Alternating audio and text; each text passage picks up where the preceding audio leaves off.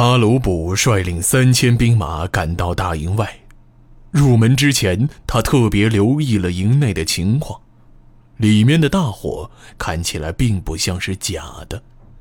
虽然有大门阻挡，但大营中的火光和不断升上天空的浓烟，的确并没有减弱的迹象，甚至比在远处观察感受的更加强烈。硕大的营门很快被打开了，失火的方向。此刻已经能大体看清楚，距离营门的位置比想象的更远，火势蔓延的程度也更加触目惊心。等白帝军全军进入营地之后，正前方的位置立刻出现了一队回鹘骑兵，从盔甲的样式判断，似乎是大汗的亲兵。领头的军官戴着一个黑色的面罩，遮住了口鼻。只露出一双凶横的眼睛。他趾高气扬地来到白帝军面前，大声叫喊道：“谁是领头的？”“是我。”阿鲁卜独自走了出去，抱拳说道：“我是白帝军行军副统领阿鲁卜，这里由我负责指挥。”回虎骑士瞟了阿鲁卜一眼，拉转过马头，指着失火的方向说道。起火的地方是马场，有三个马场烧起来了。我们已经扑灭了一个。你将部队分成三组，一组和我去取水，另外两组直接去马场救火。大人稍等片刻，请问白帝王在哪里？可否让我见他一面？回虎军官已经调转了马头，听到阿鲁卜的话，又将马头折了回来。他上下打量了一番阿鲁卜，毫不客气地答道。回虎营地里没有什么白帝王，你如果要见穆永义，就只能在大火扑灭之后。回虎人话音未落，白帝军中就已经炸开了锅。混账！我们白帝王身份尊贵，你这样低贱的人有何资格直呼白帝王的名字？我们是来帮忙的，不是来做牲口的。把你们大汗叫出来评理！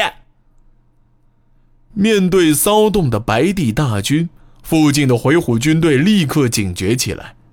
回虎军官稍稍后退了几步，再一次大声警告道：“你们要造反吗？穆将军已经转移去了安全的地方，等灭了火，你们自然就能见到。要是再不懂规矩，别怪我们不客气。”白帝人原本是来帮忙救火的，现在不但自家君王受到侮辱，还要像畜生一样遭人驱使，自然无法忍受。因此，情绪也变得越来越无法控制。各种嘈杂的声音陆续汇集到一起，局面竟然连阿鲁卜都已经无法控制。突然，伴随着地面的剧烈震动，四周响起了此起彼伏的号角声。紧接着，从四面八方涌来了大量回鹘骑兵。数以万计的回鹘人将白帝人团团围住，而就在白帝人的身后，营地的大门也已经完全关闭，四周的城墙上出现了数之不尽的弓手。阿鲁卜感到情况不妙，立刻大声叫嚷道：“大汗，大汗呢？我要见大汗！大汗也是你这种低等人叫的吗？”就在密密麻麻的回鹘大军之中，突然传出了一个无比洪亮的声音。与此同时，包围圈的一个方向突然出现了一个缺口，一个将军模样的人在大汗精锐骑兵的护卫下，缓缓从马队后方走了出来，站到队伍的最前面。山之昆吉亚扫了一眼不远处的阿鲁卜。抬起手，将绑在马背上的两颗人头解开，朝他扔了过去。两颗人头在地上滚了几圈，恰恰停在了距离阿鲁卜仅仅几尺的位置。